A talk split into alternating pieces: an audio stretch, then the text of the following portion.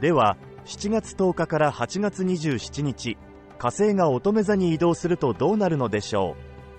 う？乙女座から受ける印象として観察力や分析力と気配りの精神整理整頓やバランス力となります。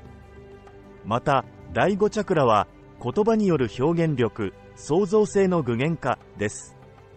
火星がその第5チャクラ乙女座の領域で活動するということですね。火星が獅子座領域での活動の場合人によってはとにかくお尻を叩かれ現状の飲み込みや現状打破へと向かって体内発電所がフル回転していたかもしれません。しかしその結果自身につながり喜びや楽しみへと続いていくことでしょう。火星が乙女座領域に移動することでほっと一息というかそこから実際の状況の把握やじっくりと観察し分析する中で目指すところの完成形へと到達するようになるのだと思います。